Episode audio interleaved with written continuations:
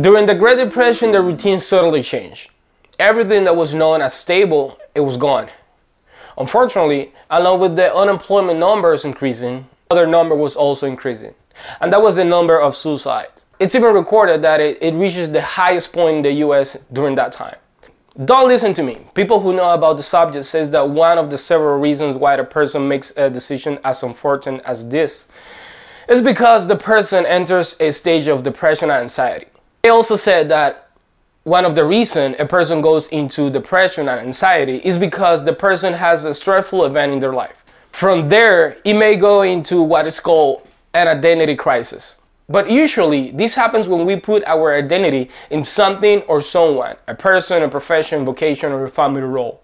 The reality is that our identity should not be based on what we do or what we have, or our profession or our social roles. Basing our identity on one of those areas is to limit our essence as an integral human beings, as people who are more than a single area of our life.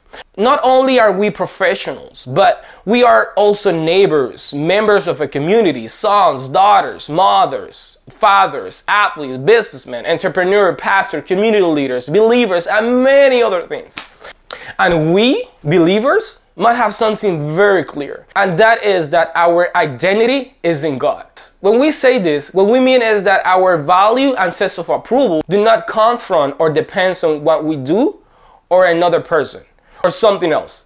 Our sense of identity comes from who we are in the eyes of our Creator. That's where our identity should be. So that if at some point we have some kind of unstable season in any of the areas of our life, it does not move us from the center that is God. Okay, that's it?